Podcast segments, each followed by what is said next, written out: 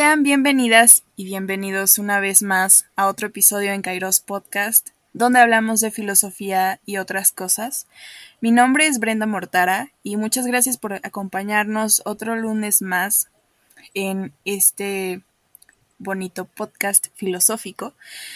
Como podrán haber visto en el título del día de hoy, les voy a hablar de otro pensador y filósofo em, llamado Arthur Schopenhauer, que tiene ideas que hasta el día de hoy pues han permeado mucho para nosotros y pues eh, vaya, ¿qué les puedo decir? La cultura de Schopenhauer en los memes es muy vívida, pero también vamos a ver al Schopenhauer ahora sí que en su vida, em, sí, en su vida normal y todo lo que pasó para convertirse en el filósofo que conocemos como pesimista y también como este filósofo que repercutió mucho en filosofías como la de Nietzsche y en la filosofía en general, sobre todo también porque no tenía, no solo las ideas pesimistas eran las únicas que estaban en comunión con lo que él pensaba, sino también ideas respecto al arte, a la música, a la literatura,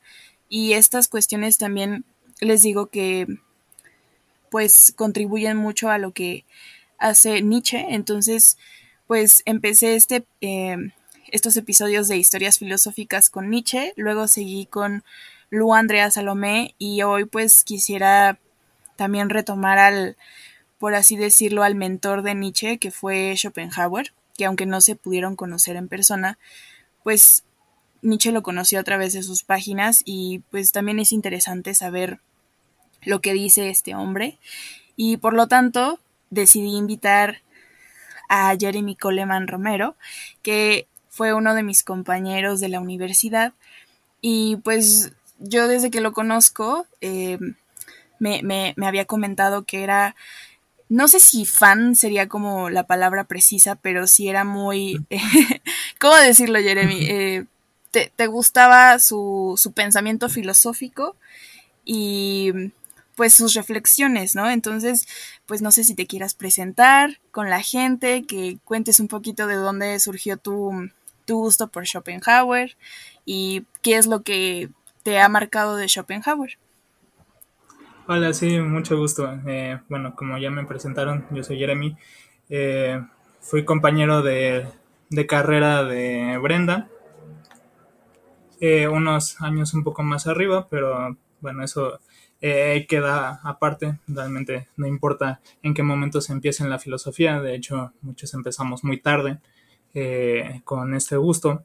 Y otros mucho antes, como si bien, si mal no recuerdo de ti Brenda, sé que a ti siempre te ha gustado más eh, la parte cultural, el arte, la literatura, has tenido un mayor recorrido que seguramente yo he de haber tenido en mi, en mi adolescencia.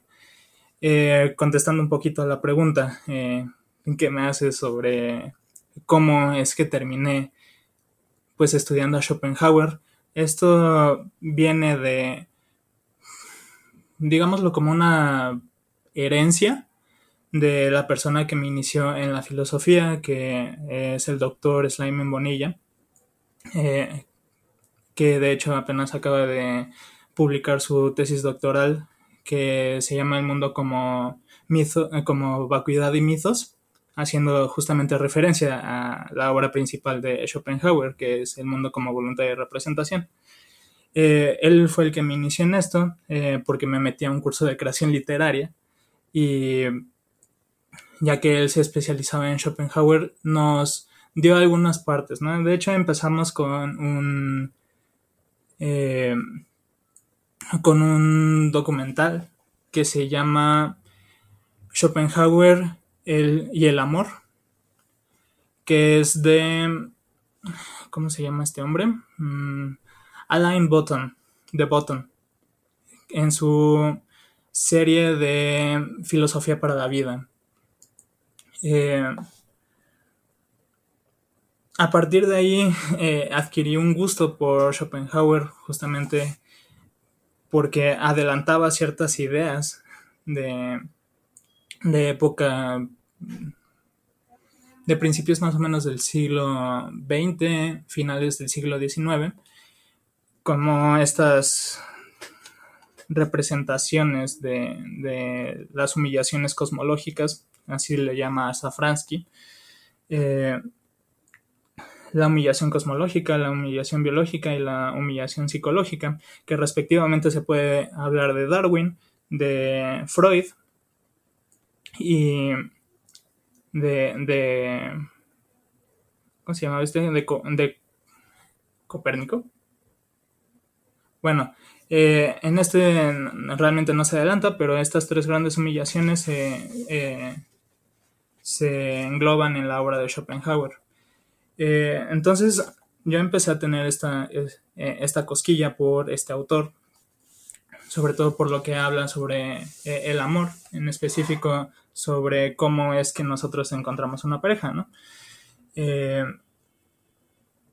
al final termina recordando mucho a Freud pero luego más adelante vamos a hablar sobre eso. Me llamó mucho la atención esto y...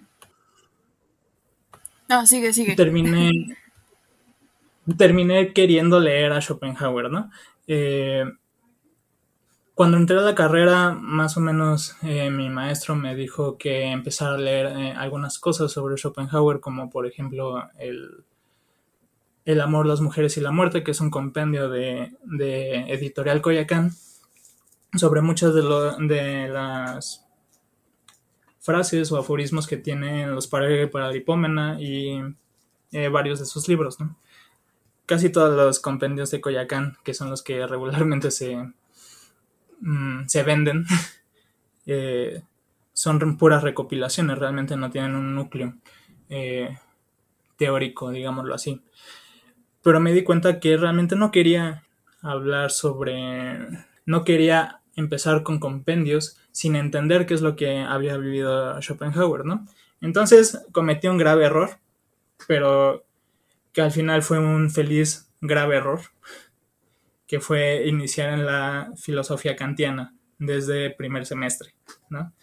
Eh, yo sé que aún eres, eh, bueno, fuiste muy joven para ver esa etapa, pero en La Salle hubo un círculo de estudios que se llamaba Cefulsa. No sé si te tocó, Brenda. Eh, ah, sí, creo que el último año que estuvo Cefulsa, yo recién iba entrando. Entonces, ese fue como el único acercamiento que tuve. Ok, eh, sí. Justamente eh, el año que yo entré, Cefulsa hizo un pequeño curso sobre la crítica de la razón pura. Te digo, grave error porque un chico de primer semestre que nunca había tenido realmente una lectura sobre filosofía, intentar entrarle luego, luego a Kant es un suicidio, ¿no? ¿Cómo fue tu primera lectura de Kant? ¿Le entendiste algo o...? no entendí nada. no entendí ni madres, de verdad. fue, fue un desastroso, de verdad. Eh, pero bueno, el punto es que estaba tan frustrado en no entender nada de, Kant que me terminé leyendo la crítica de la razón pura. Para mí, la mitad del, de la carrera ya la había leído cuatro veces. Órale. y seguía sin realmente entender nada, ¿no? Pero bueno. Ya lo saben, amigos. No importa cuántas veces lean la crítica de la razón pura, no se entiende a la primera. No, ni a la segunda, ni a la tercera. Te puedes llevar toda la vida leyéndola, ¿no? Pero bueno, mi insistencia era porque yo quería leer a Schopenhauer, ¿no? Y realmente nada más lo empecé a leer hasta que tuve la clase de ética. En ese momento justamente empecé a leer eh, la biografía que hace Rudiger Safransky de Schopenhauer, que se, titula Schopenhauer y los años salvajes de la filosofía, que es en donde realmente eh, se engloba, digamos, la biografía de este autor. Eh, de manera muy extensa, demasiado extensa, que realmente más que una introducción ya es eh, como tal una síntesis de su pensamiento, para entender qué es lo que pasa con, con, Schopenhauer. Pero bueno, más o menos así fue mi acercamiento con, con, Schopenhauer. Justamente algo que quería comentar antes de iniciar ya con la historia para abrir pie a que comentemos. Eh, justo de Alain de Botton estaba revisando unas revistas que tenía por mi casa y pues ahí también como que surgió mi interés por contar la historia de Schopenhauer porque no sé si ubiquen ustedes o tú Jeremy seguramente sí, pero para pues personas de otros países este hay una revista aquí pues no sé si solo sea del área metropolitana que se llama Algarabía. Entonces ahí este encontré el extracto justamente de Alain de Botton donde cuenta la historia de Schopenhauer, pero viene como comprimida, ya sabes, o sea, no viene todo, eh, pero sí venía como los datos más importantes de su vida. Y pues también por eso fue que me atreví como a, a, contar la historia de Schopenhauer, porque me pareció bastante, o sea, bien comprimida y todo esto. Eh, entonces también por eso quería hablar de la historia de Schopenhauer para las personas que nos escuchan. Y pues no sé, a lo mejor a, ellos les llama la atención la historia de Schopenhauer como a ti. Y pues a lo mejor pues se animen a leer a Schopenhauer con una perspectiva diferente y pues también este conociendo más o menos la su historia porque no sé si tú seas de la opinión de que también la vida de los filósofos marca mucho el cómo ellos hacen filosofía entonces justamente también por eso es importante no solo conocer el contexto, o es decir, el tiempo histórico, sino también el contexto familiar y personal de cada personaje filosófico, ¿no? ¿Tú cómo opinas al respecto? No, sí, definitivamente, o sea, no por nada eh, es que existe el, la hermenéutica, ¿no? al final de cuentas somos un producto de nuestra cultura tenemos ideas incrustadas desde nuestro nacimiento, también como vivimos eh, nuestra vida, afecta mucho en, la manera en la que vemos el mundo, ¿no?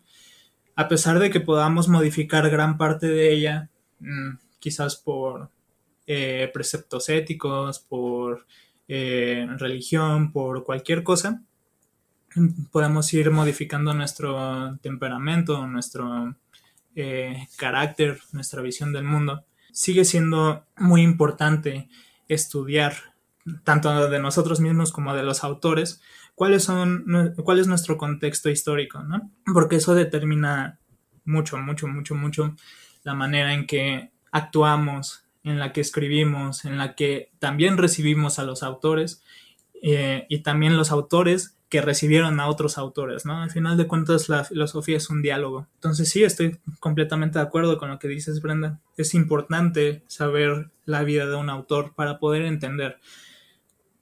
Eh, de hecho, aquí hay un problema que siempre se ha dicho y que se le ha reclamado a, a la filosofía de Schopenhauer, que es que se le reclama al mismo Schopenhauer que nunca llevó a cabo su filosofía, ¿no? Sus pensamientos no, no parecía ser no muy coherente con la manera en la que vivía. Y pues e, es, complicado, ¿no? También mi maestro me decía lo mismo, que en este caso podríamos llamarle que es una falacia histórica, en el sentido de que no, no hay coherencia entre el actuar y el pensar. Pero eso no le quita validez al, al pensamiento de, de, los autores, ni tampoco exime al autor de eh, no responsabilizarse por la vida que llevó, ¿no? O sea, no, no hay ni que eh, extrapolar ninguna de las dos posturas, ¿no? No hay ni que decir que el pensamiento no tiene nada que ver con la vida eh, del autor, ni decir que tiene todo que ver, ¿no? Exacto. Em, sí, estoy de acuerdo. Em, creo que a veces, en estos tiempos sobre todo, eh, mucho, muchas de las personas piden coherencia tanto en el pensar como en el hacer.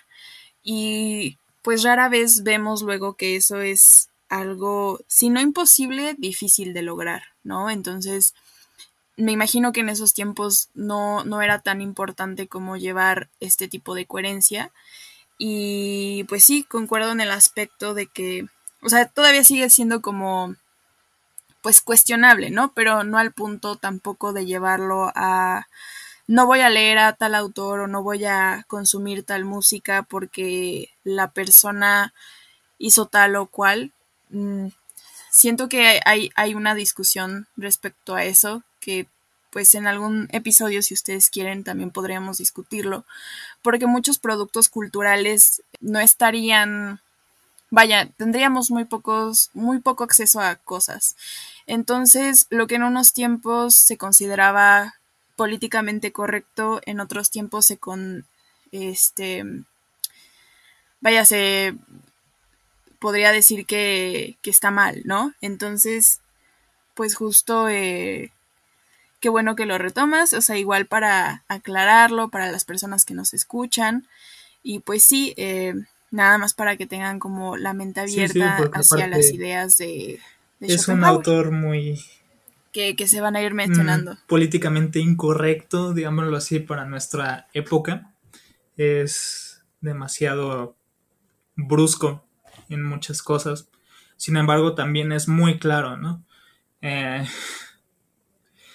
unas por otras, ¿no? Es un filósofo que tiene muy fijo todas sus, sus ideas, de hecho, eh, hablando como tal de sus obras, pues la que él mismo dijo que es la única eh, gran obra de, de, Schopenhauer o de sí mismo es El mundo como voluntad y representación y todas las demás son apéndices, ¿no?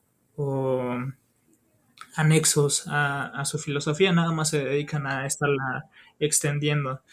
Es un filósofo prácticamente de una sola obra, pero es una sola obra extensísima que tiene un sistema bien hecho, que quizás eh, también puede tener muchas fallas, porque también es una de las primeras obras que en Occidente adjunta muchas otras eh, culturas como la, oriental o el pensamiento oriental, el pensamiento hindú, budista, que eh, pues puede ser tan extraño muchas veces para nosotros y eh, aparte se nos ha presentado de una manera muy extraña eh, el fenómeno de la filosofía de Oriente. Digo, si me permites decirle filosofía, porque a muchas personas no, no, les, no les cae que eso pueda ser filosofía, ya que pues como todos sabemos, al parecer la filosofía nada más se puede centrar en la que viene de Grecia y no de otros lados, ¿no? No puede. Entonces es una... Sí, es muy eurocéntrico el pensamiento respecto a la filosofía. Sí, sí, es, es una cosa muy extraña. También, pues tiene de verdad muchas cosas.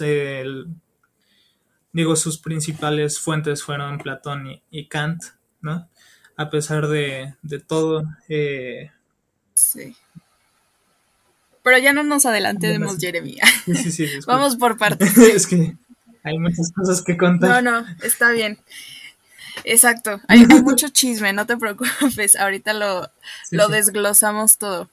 Entonces, si quieres, ya, como tienes muchas ganas de empezar, entonces ya vamos directo a contar la historia para ya irles desmenuzando eh, todos los datos importantes de Schopenhauer. Me parece muy ¿Va? Va. Igual, si hay algún comentario, tú me lo dices porque, como decía al principio, a ti te gusta mucho, entonces debes de conocer más datos y más anécdotas que yo, entonces... Pues bueno, de hecho te voy a interrumpir de una sola vez porque estoy casi seguro que vas a iniciar con la fecha de nacimiento de Shopee. Eh, pues fíjate que nada más eh, iba a decir que nació en 1788, pero no en, en la biografía de Alain de Botton no dice cuándo específicamente. Entonces, no sé si, tú sepas el por qué o hay alguna razón. Eh, en primer lugar, es que hay una anécdota, eh, hay que contar quién es un poco Heinrich eh, Schopenhauer y Johanna Schopenhauer, ¿no? Heinrich o Enrique, si le quieren decir en, español, eh, viene de una tradición, de una familia eh, de comerciantes que residen en Dresde, esta ciudad eh, que es una ciudad portuaria que tiene mucha conexión con todo el continente, ¿no?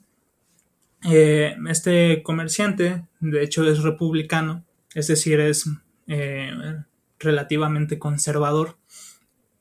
digo, conservador en tanto democracia, ¿no? Tiene muchos problemas en general con que Dresde sea dirigida por el rey prusiano, ¿no?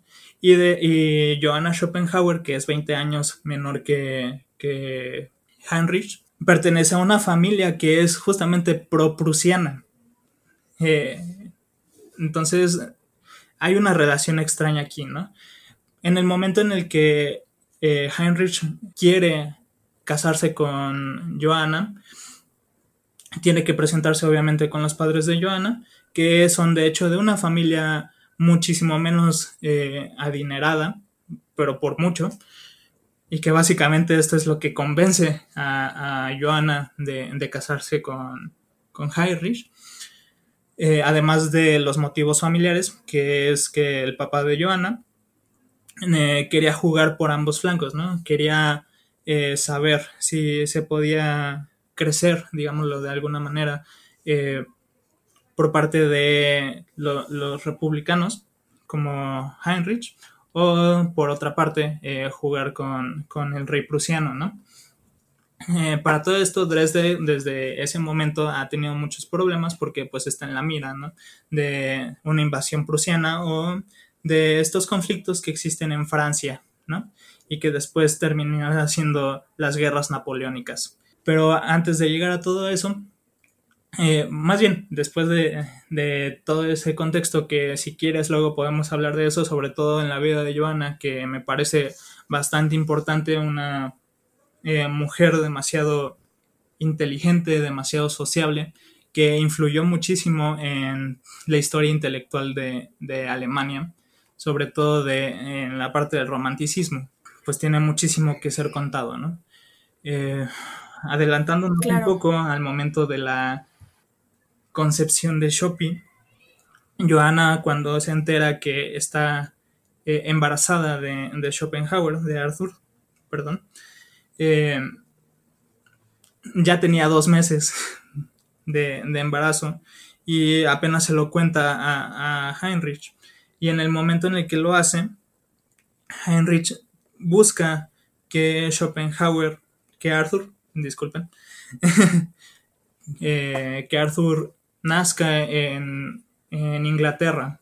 Entonces, antes de su concepción, emprenden un viaje eh, Heinrich y Johanna hasta Inglaterra, hasta Londres en específico, en donde llegando allá, Johanna se enamora de, eh, Londres y se empieza a acomodar, digámoslo así, eh, de, muchos de la vida en Inglaterra, de la vida londinés.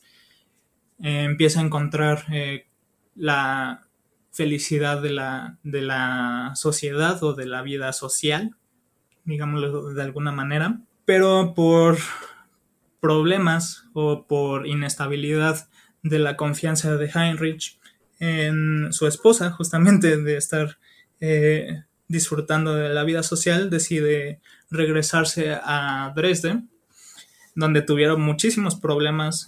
Johanna estaba en, tenía como siete meses más o menos de, embarazo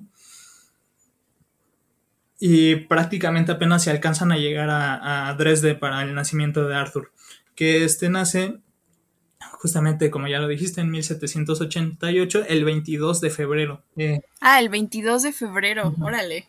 Sí, sí, sí. Wow, es, es un gran dato. Digo, yo sé que eh, lo puedo mencionar aquí. Eh, he visto que ustedes mencionan mucho eso y me parece un conocimiento completamente válido sobre el signo zodiacal, ¿no? Ay, sí, iba a ser mi aportación, pero no sabía si es Pisces o Acuario. Creo que es Pisces, ¿no? Sí, sería Pisces, pero pues como está a la mitad, es decir, está en la transición de entre un signo y otro, eh, pues tiene muchos problemas, ¿no? Ya sabes que los, los primeros signos... Claramente. tomando en cuenta eh, esta cuestión de la astrología, que muchos podrán no, no, no hacerlo, pero pues cuando se toma en serio, pues puede aportar conocimiento también. La filosofía no, no es una ciencia como tal, entonces podemos bien hablar sobre estas cosas y de hecho no hay ninguna contradicción, ¿no? Así que no hay ningún problema si lo... Exacto, no, no, nada. O sea, podríamos dar por terminado Arthur Schopenhauer igual a Pisces. Dejémoslo ahí. Pero, pero este, no, es, qué, qué buen dato, o sea, 22 de febrero, pues, ¿qué digo? ¿No? Eh, escogió el peor de los signos posibles. Bueno, no lo escogió él. Eh, fue coincidencia astrológica, pero eso también habla mucho. A partir de la astrología, eh, como tal, como teoría, podríamos decir que Schopenhauer por algo tiende hacia lo metafísico, hacia lo más allá, digámoslo así, ¿no? El conocimiento espiritual, ¿no? La conexión con el universo y pues tiene todo el sentido del sí, en estos tiempos sería de esas personas que dice vibra alto, que se va a Tulum a recargar energías, a las pirámides, pero ¿qué tiempos eran aquellos? de hecho, sí lo pudo hacer, ¿no? de mucho, digo, todavía. exacto. Entonces, qué bueno, gracias por la introducción. Entonces, o sea, ya, ya sabemos que nació el 22 de febrero de 1788. Este, tú dices que nació en Dresde. Digo, eh, no, no Dresde, me confundí. Eh, en ah, Ándale, sí, sí, es que justo te iba a decir, es que yo tengo otros datos, ¿no? De, lo que leí. No, es que. No, está bien. Estaba. no, está bien. mi lapsus. Era nada más para confirmar qué tal si, que sí, sí era Dresde y, y yo tenía otro dato. Entonces está bien, para, para no informarlos. Y pues, este, un poco el contexto que nos mencionas también es súper importante porque eh, Danzig, lo que se llama hoy Dansk, que empieza con G, la verdad, perdonen mi pronunciación en alemán, no es buena, no he estudiado alemán, entonces, pues disculparán. Em, lo que es Dansk em, se independiza de Alemania hasta 1922, pero para ese tiempo eh, pasa a caer a manos de los prusianos. Y, en, y por lo que su familia se traslada a Hamburgo para 1793. Sí. ¿No? Nada más que antes de eso vamos a mencionar algunas cositas. Sí, sí, sí, adelante. Antes de que del viaje a Hamburgo, que para ese tiempo Schopenhauer, bueno, Arthur, eh, disculpen por, estas eh, confusiones porque regularmente no, hablo tanto de los padres de Schopenhauer, pero como estamos hablando de su biografía, tengo que llamarlo por su nombre de pila. Entonces me disculpo. Eh, antes de eso, de irse a Hamburgo, es que en ese momento ya, ya Schopenhauer tenía cinco años, más o menos. Sí, ¿no? Porque, a ver, espérame. Eh, eh Del 88 para el 93 son cinco años. Ya, tenía cinco años. Para ese momento eh, ya habían ocurrido varias cositas, ¿no? Como por ejemplo cuando dejan a... Más bien la crianza de Johanna con, con Schopenhauer, con Arthur, perdón. Empieza a ser muy árida desde pues prácticamente que nace, de hecho e, ella ve su vida destrozada en el momento en el que sabe que está embarazada y que va a tener al hijo de, de Heinrich. Prácticamente está en desesperación, justamente cuando nace Schopenhauer tiene, tiene una pequeña crisis porque pues no puede salir, ¿no? pero tampoco le, le gusta estar con eh, creando a su hijo. Empieza pues realmente a tener muchos problemas. Para cuando se trasladan a Hamburgo, pues prácticamente nunca estaba con él, más que para darle pecho básicamente. Y quien la cuidaba realmente era su, su criada, ¿no? Ya que pues gracias a que Heinrich era rico, era hamburgués, de hecho y derecho, pues se podían dar ese lujo. Exacto, justamente. También por eso, este, pues Schopenhauer no tenía que preocuparse por el dinero, si es algo que se preguntaban, como otros filósofos, como Platón prácticamente también creció en cuna de oro. Em, no sé si su familia, como veremos, su familia no fue la más linda, pero pues de que tenía dinero para mantenerse, pues tenía dinero. Sí, sí. Bueno, entonces ya como había mencionado Jeremy, eh, pues su mamá Joana tenía como esos problemas. Claramente no quería mucho a su hijo, pues por razones que, pues razones que solo ella entendía. ¿no? Y también porque recordemos que en esos tiempos también las libertades de las de pues sí, de las mujeres era muy corta entonces, pues te casabas o, había pocas opciones. Entonces, pues yo creo que no quería ser madre, pero pues era un requisito, ¿no? Como, al ser esposa. Entonces, pues relaciones complicadas. Eh, por eso se generan traumas. Entonces, como había mencionado Jeremy, su padre, Heinrich, eh, era un rico comerciante y su madre Joana eh, pues llegó a ser una escritora que gozaba de cierta fama, ¿no? Y llevaba una vida social activa porque como mencionaba Jeremy, pues este era muy... Em, más que alegre, era muy social, o sea, era una persona extrovertida, se hacía escuchar. Entonces, recordemos esta mm, parte de Joana porque eh, va a hacer que Schopenhauer conozca a otro personaje célebre más, más adelante. Y y pues también la diferencia de edad entre los dos, entre Heinrich y Johanna de 20 años, pues yo creo que tampoco ayudaba demasiado, ¿no? Em, y los dos, eh, justamente como tenían estos, supongo yo que problemas matrimoniales eh, que no coincidían ni todo esto, pues los lleva como alejarse un poco de su hijo, o sea, de no prestarle atención. Y en palabras de Schopenhauer, aquí voy a citarlo, dice, una vez, cuando tenía seis años, mis padres, al regresar a casa de un paseo, me encontraron en la más absoluta desolación, pues de pronto imaginé que me habían abandonado para siempre. Cierro la cita. Entonces aquí podemos ver que el, pequeño Arthur Schopenhauer este, tenía miedo a ser abandonado por sus padres, ¿no? Porque realmente no le ponían tanta atención como los padres de cualquiera podrían haber este eh, haberlo hecho y pues él no tuvo una infancia normal en ese sentido. Y pues ya para 1805 él inicia en contra de todos sus deseos una carrera comercial como aprendiz de su padre.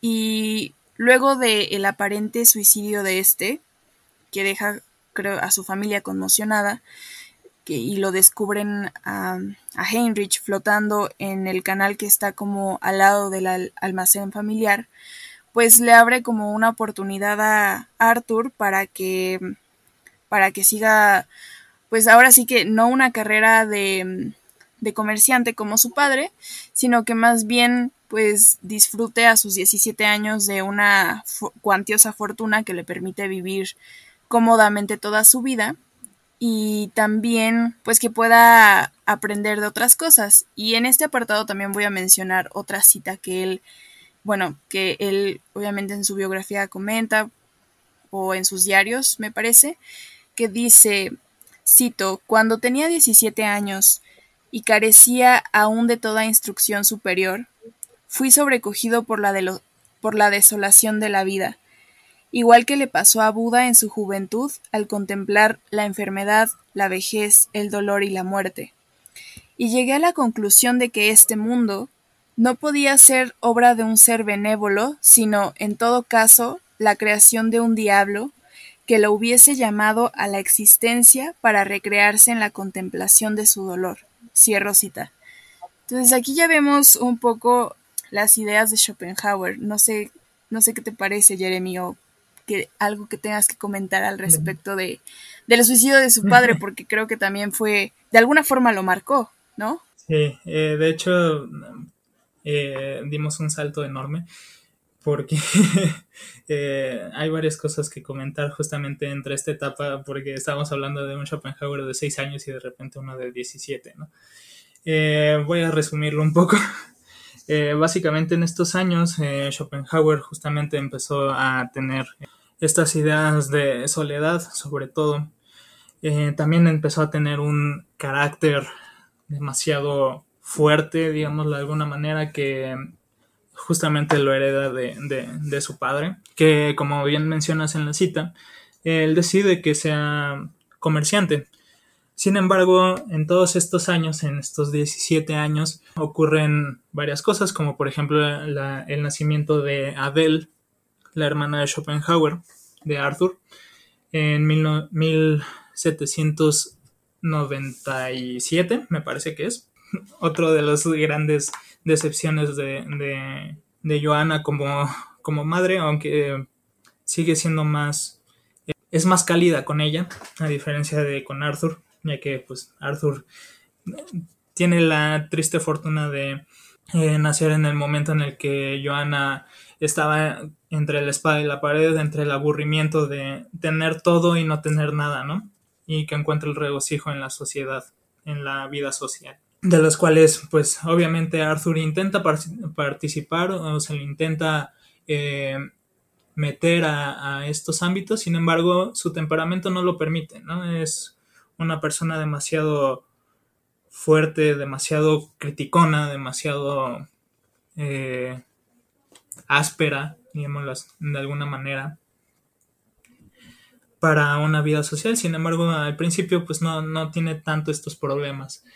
Schopenhauer primero fue a una escuela eh, que era para los niños ricos, en donde se le empiezan a enseñar algunas cuestiones de artes liberales, de idiomas, eh, donde eh, empieza a dirigirse hacia el camino de comerciante, más o menos tendría, tendrá la edad de 12 años cuando esto pasa, y pasa más o menos unos dos o tres años ahí, Después de eso viaja a Le, a Le Havre, a una, con uno de los familiares de su padre, está ahí más o menos un año, es en donde aprende francés, propiamente dicho, aunque ya tiene algunos estudios sobre, eh, sobre lenguas antiguas, griego y latín, justamente por esta escuela.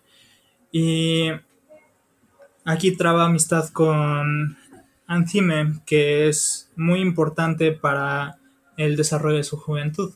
Al regreso de este viaje de, a Francia, se da cuenta que tiene inclinaciones hacia la literatura, hacia estas ciencias sociales, digámoslo de alguna manera, ciencias de la, del alma, pero su padre no quiere que estudie eso, ¿no? No quiere que tenga contacto con ellos. Sin embargo, Schopenhauer eh, se la pasa leyendo todos los libros que hay en la biblioteca de su padre, incluso los prohibidos, los que le, le prohíben, los que le prohíben leer. Y lo hace a escondidas, ¿no? Eh, esto, esto del viaje es en 1797, justamente del año en el que nace Adele y regresa a Hamburgo en 1799. En marzo de 1803 es cuando ya entra a una academia de, de comerciante como tal, una enseñanza media para la carrera universitaria. Pero en 1804, cuando, digo, a finales de este año, de este periodo, se van al recorrido por toda Europa el contexto de Europa ya son prácticamente las guerras, y, eh, pero a ellos les toca estar eh, lejos de ellas, logran huir de, todo eso. Eh, viajan a Holanda, Inglaterra, a Francia, a Suiza, a Austria, y el 3 de mayo, digo, en el 25 de agosto final, de 1804 finaliza todo este viaje. En el viaje es en donde descubre justamente estos lugares como las montañas, en donde se ve alejado de las pasiones, ¿no? Donde puede contemplar la totalidad, digámoslo así, dejando de lado su individualidad, ¿no? Eh, este concepto de la estética muy a la kantiana, donde la inmensidad o la, la naturaleza se, se presenta de tal manera que no la podemos eh, conceptualizar y que nos vemos empequeñecidos por ella, ¿no? sufrimos una, un apartamiento de nuestro yo, de alguna manera, del, del ego. Después de esto, eh, del viaje, que de hecho el viaje fue una condición de, de, su padre, porque lo condicionó a que si iba al viaje, regresando iba a empezar eh, las prácticas como, como, aprendiz de comerciante con uno de, sus, de los amigos del de, padre. Y si no iba, entonces se le iba a permitir estar, eh, entrar a una escuela media para artes liberales. Eh, entonces, pues prácticamente su, su, última estancia en Austria fue no, me parece que fue en Berlín. Fue en Berlín, ajá. Que fue la última vez que, así lo dice Safransky en, el libro, fue la última vez que pudo saborear la libertad antes de eh, ceñirse a su destino como comerciante, ¿no? Antes de sesgar su. su. Sí, antes de comprometerse con su padre, ¿no? Su impulso. Sí, sí, sí. En este viaje también está la anécdota, justamente ahorita que mencionaste a, Buda, en cómo lo único, eh, la única parte del viaje dentro de una ciudad que realmente le llamó la atención fue una pequeña figura del Buda, que eh, déjame ver si tengo aquí la cita, que sí la debería de tener, porque pues, para eso la preparé. No, no te preocupes, búscala, búscala. Entonces aquí ya podemos ver ese, esa laguna de que me de, de los seis años para los 17, que pasaron varias cosas dentro de la vida de nuestro querido Arthur. Entonces, pues como verán, pues ya se empezaba como, como a ver, ¿no? Ese, pues su personalidad hacia dónde iba, vaya. Entonces, como nos decía Jeremy, pues se inclinaba más para ser parecido a su padre y eso tampoco le gustaba mucho a, a Joana y este, o sea, yo aquí estoy suponiendo que eso fue lo que hizo que se sintiera más cercana de él, ¿no? Porque no era como la viva imagen de su padre, sino que era otra persona completamente diferente. Y en el caso de Schopenhauer, pues sí veía como a su padre y pues algo no hacía clic ahí en, en esa relación. Pero... pues sí.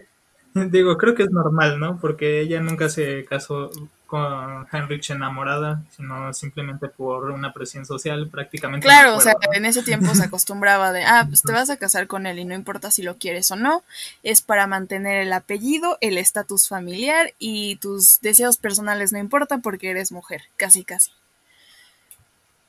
Sí, básicamente, porque después del nacimiento de él, prácticamente Heinrich y Johanna nunca más se vuelven a tocar, nunca más vuelven a tener una sí, es como, ya para qué, o sea, ya, ya tenemos dos herederos, ya, ya para qué nos metemos el uno con el otro, ¿no?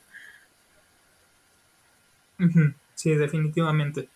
Eh, de hecho, ya encontré la cita que estaba buscando. Eh, dice, el 11 de, de mayo llega a Ámsterdam.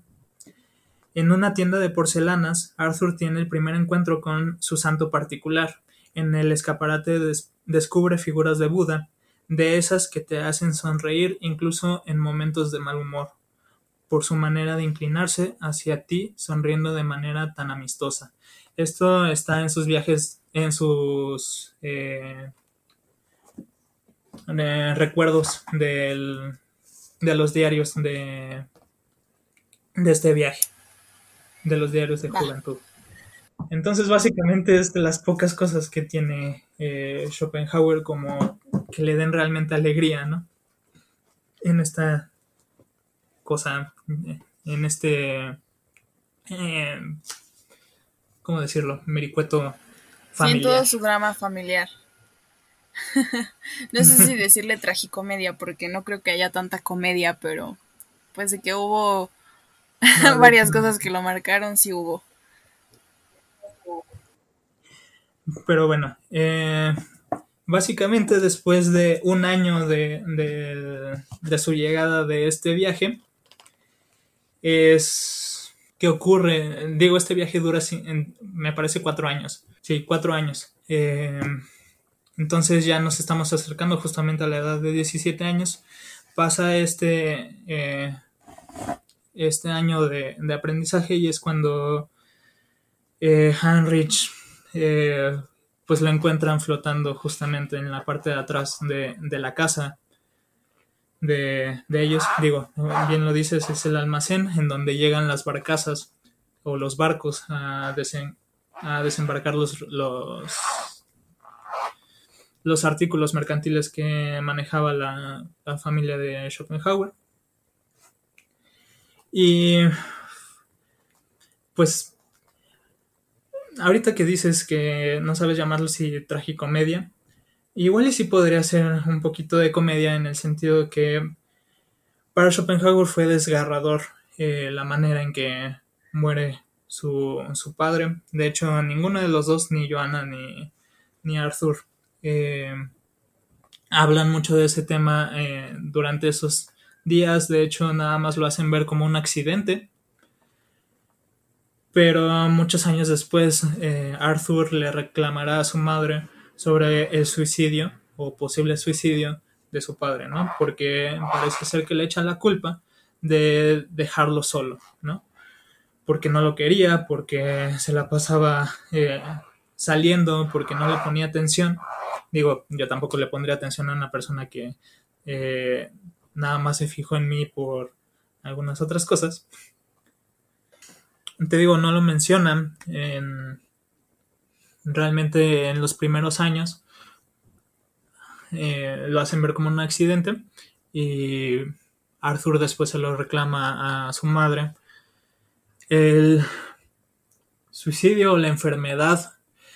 Él, de hecho, sí utiliza la palabra enfermedad, pero se habla más como una enfermedad del espíritu, ¿no? Eh, la soledad, básicamente se lo reclama a Joana. Digo, yo tampoco me, eh, me sentiría muy atraído por una persona que nada más se fijó en mí y yo en ningún momento realmente lo hice por ella, ¿no?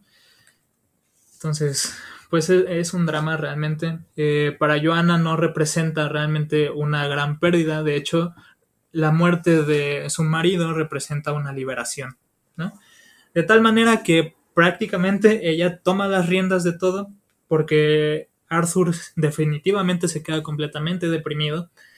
Eh, no puede hacer nada, de hecho todavía continúa su carrera de aprendiz de, comerciante durante más o menos un año más, eh, justamente por la presión que tiene de, la muerte de su padre, por concluir lo que habían acordado, pero es básicamente una prisión, ¿no? Eh, de hecho, cuando digo, no sé si ya te lo he comentado, yo estoy estudiando negocios internacionales y hace unas semanas que estaba leyendo esa parte, eh, me tocó que se adelantaran muchas cosas de, mis proyectos y me tuve que, enfocar completamente en ello. en ese momento que, que, que había leído eso, me sentí justamente como Schopenhauer, ¿no? Yo quería estar del otro lado, yo quería estar pensando en filosofía, quería estar escribiendo, eh, releyendo la biografía de, Schopenhauer y aún así tenía que cumplir con mis obligaciones de, la carrera, ¿no? era, era chistoso y me sentí un poco más cercano a él, eh, que pues al final lo vuelve más preciado para mí, ¿no? Claro. De alguna manera. Compartes algo con tu autor favorito. Mm, sí, pues sí. Eh, pero bueno, Joana toma las riendas de todo eso porque Schopenhauer, porque Arthur se, se estaba dejando ir, él seguía con, su rollo. Y Joana dice, no, a ver, yo me quiero mover, eh, vamos a vender eh, el negocio, vamos a vender la casa, yo me voy a ir a Weimar con mi hija, ¿no? Y mientras también le pregunta a su hijo si quiere eh, irse con ella, pero pues él no, no puede, literalmente no puede, ¿no? Porque él mismo se impuso el, Sí, se comprometió con seguir lo que había acordado con su padre de seguir en, en esto de aprendiz de comerciante, ¿no? Sí, así es. Eh, es un relajo, pero pues es lo que pasa en ese tiempo. Em, mientras que está en Weimar, eh, Johanna se muda a Weimar y justamente en el momento en que lo hace, eh, ocurre, ahora sí estalla la, la guerra de Francia contra, contra Prusia. Y justamente sucede a unos cuantos metros de Weimar. Joana prácticamente no tiene tiempo para presentarse ni nada, entonces eh, estalla todo y de hecho tiene una extraordinaria suerte en esa batalla porque a ella no le pasa absolutamente nada. Eh, durante los cinco o seis días que duró la, batalla, eh, prácticamente toda, toda, Weimar fue quemada, saqueada y los soldados franceses se permitían, gracias a, a Napoleón, abusar de todos, ¿no? Básicamente. Porque pues Weimar se había puesto del lado de, de Prusia y pues no, no sucede bien. Aquí en Weimar es cuando conoce Johanna a una célebre figura que es Goethe. Exacto, sí, justo ahí quería hacer como un apartado, este, porque también aquí lo tengo como igual los años, entonces ahí tú me podrás compartir como algunos datos también de, pues ya pasó todo esto de del Papa de Arthur y ya para 1809 em, él ingresa en la Universidad de Gotinga como estudiante de medicina y fue justo las lecturas de Platón y Kant lo que despiertan su, como habías dicho, ¿no? Su interés por, por la filosofía. Entonces, para 1811 decide dejar la carrera de medicina y pues trasladarse a Berlín ¿no? Donde estudia durante dos años, em, sigue, eh, sigue los cursos de Fichte y Schleiermacher y le causan...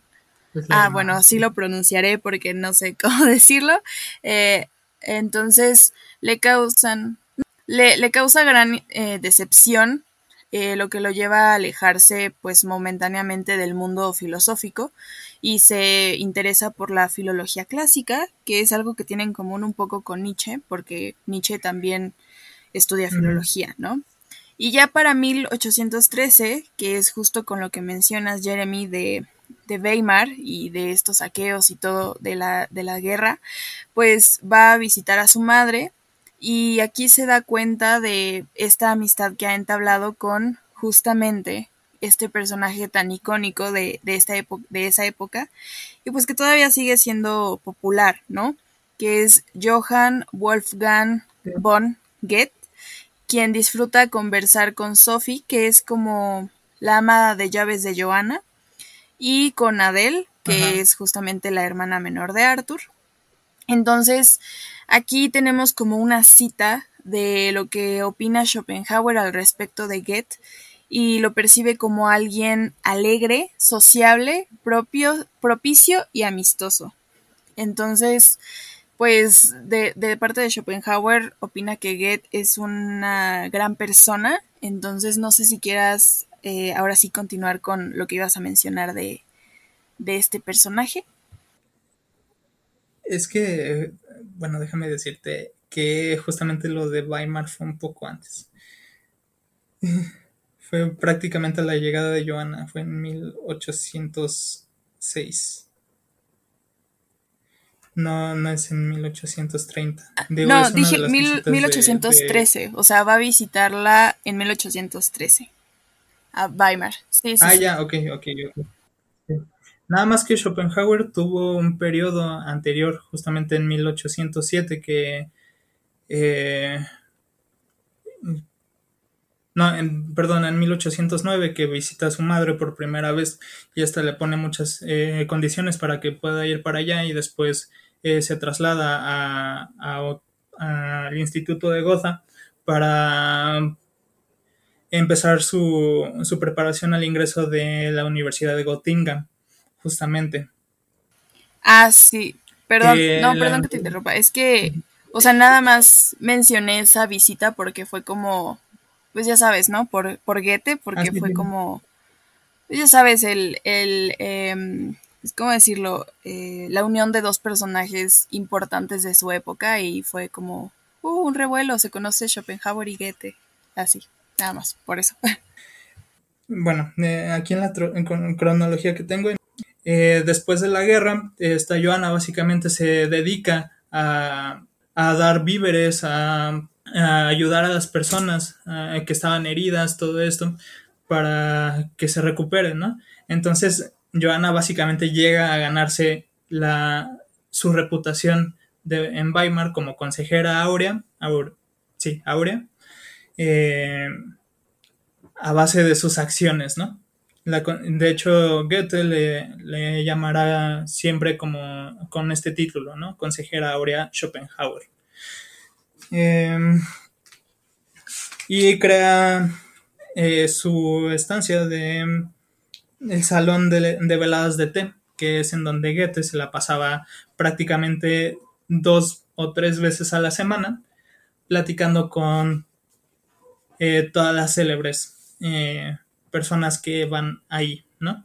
En 1807, en mayo, Schopenhauer, con el apoyo de su, madre, interrumpe la carrera de comercio, abandona Hamburgo y acude al Instituto de Göttingen, se traslada a Weimar, pero no reside en el domicilio materno. A esto me refería con que eh, cuando se muda a Weimar, a Weimar eh, Schopenhauer la primera vez, eh, fue con muchas condiciones, que es básicamente eh, no vengas, eh, nada más puedes cenar conmigo o comer conmigo una o dos veces a la semana.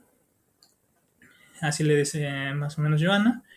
Puedes venir a mis veladas, pero no puedes ponerte a criticar a todo el mundo, porque sé cómo eres. Básicamente le dice eso. Eh, y bueno, ahí mismo toma clases privadas y se enamora de Caroline Jagerman, que es una famosa actriz. Eh, antes de irse a de, Weimar, eh, intenta eh, acercarse a Caroline Jagerman, que estaba enamorada de, me parece, de un duque. Y en el momento en el que se intenta acercar a, ella no, lo logra y entonces pues tristemente se va, ¿no? En 1809 destaca en el aprendizaje de disciplinas académicas, recibe la herencia paterna que administraba su madre.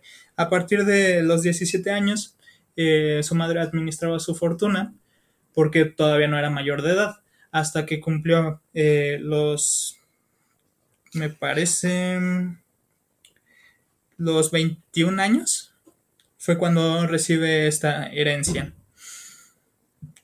de 1809 a 1811 hace sus estudios universitarios en Gotinga, como ya dijiste, eh, sobre, sobre medicina y también empieza estos, estas lecturas de Platón y Kant. Para este momento, Schopenhauer todavía no ama a Kant como lo hará en el futuro. En 1811, en Pascua, visita Weimar. Schopenhauer dice, dice a Weiland, que es uno de sus maestros, la vida es un asunto tan deplorable, tan deplorable. Me he propuesto pasar la, la mía reflexionando sobre este tema. En otoño ingresa a la Universidad de Berlín.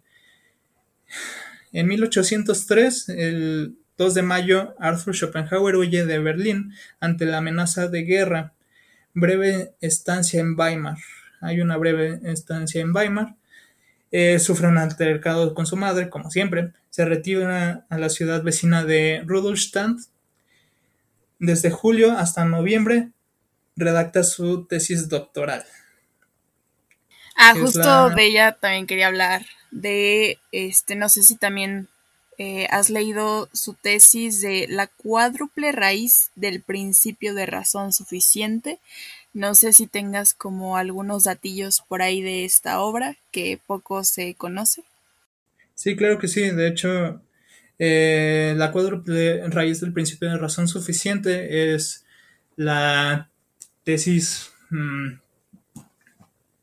fundamental que complementa el mundo como voluntad y representación.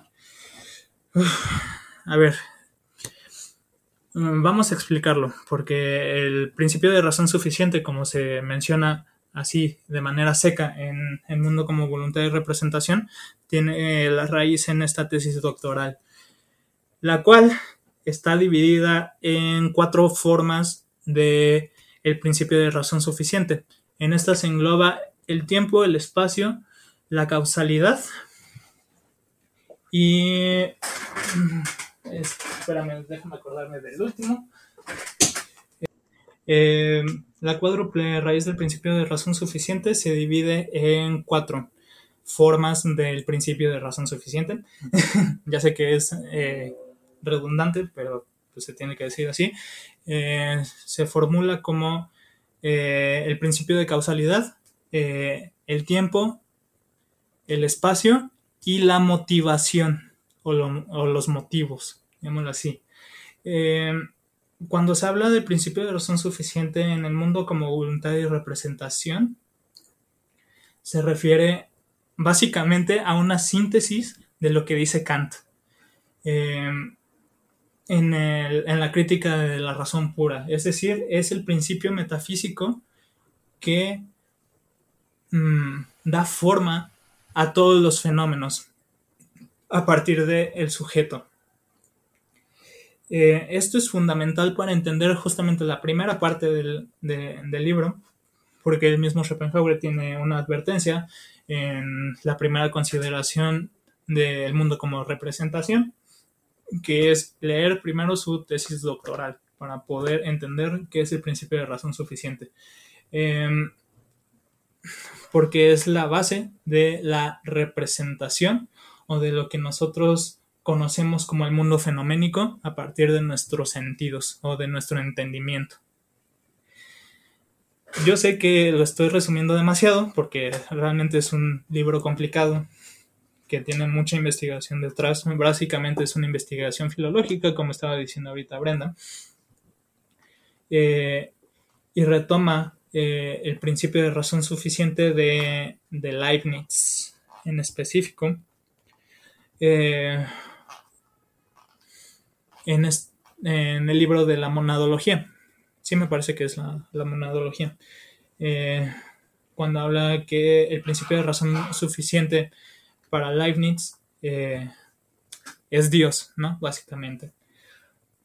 Para Schopenhauer será el principio metafísico que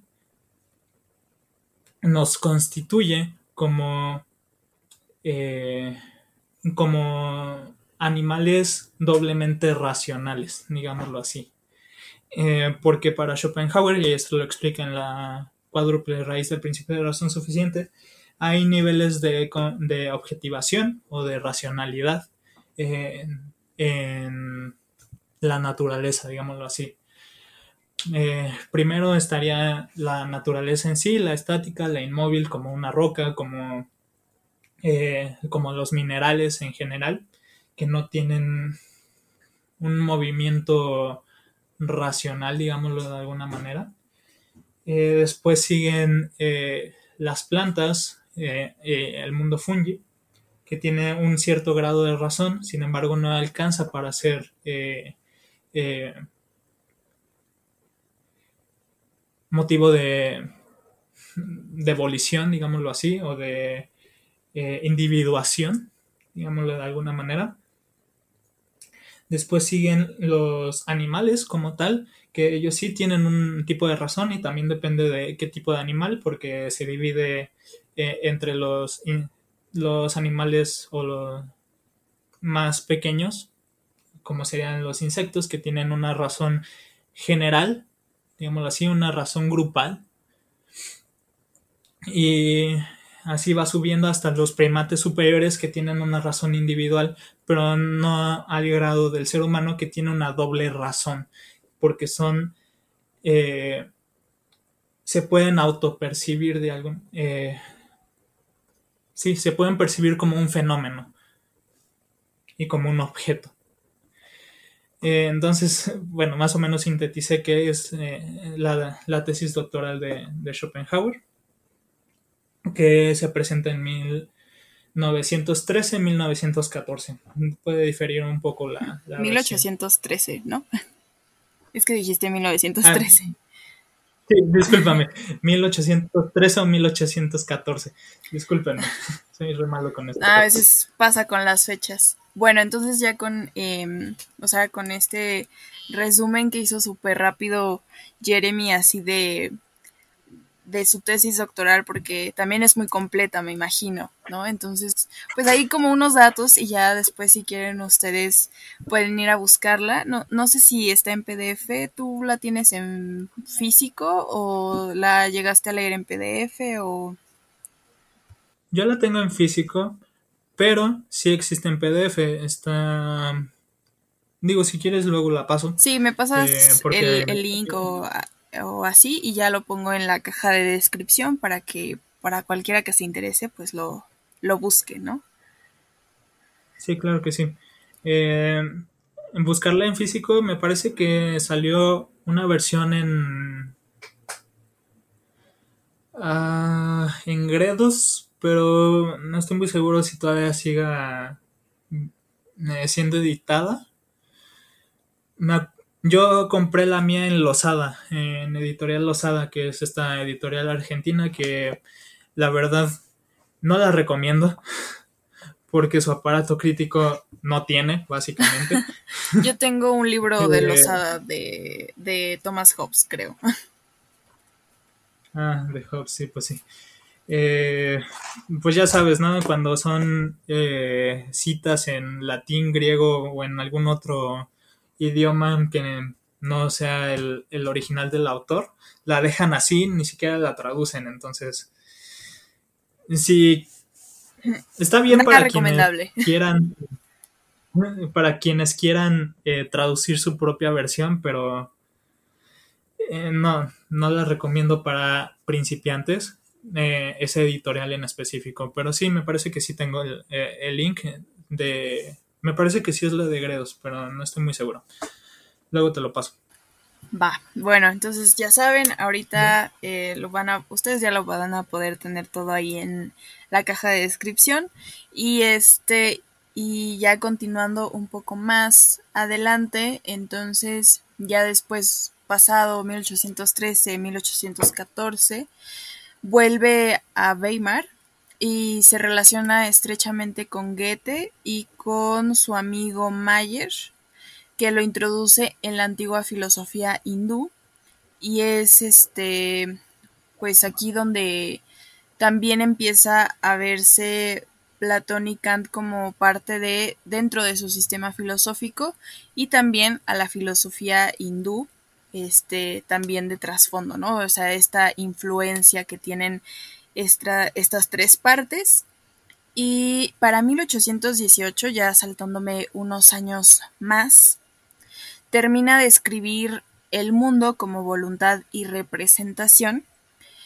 Eh, y justamente como al inicio de este episodio había mencionado Jeremy, que es la la obra que él considera como la mejor dentro de toda de todos sus escritos y hasta le llega a decir obra maestra porque justamente bueno eh, desde su concepción em, pues la considera su obra capital, su obra máxima. No hay más después de El mundo como voluntad y representación.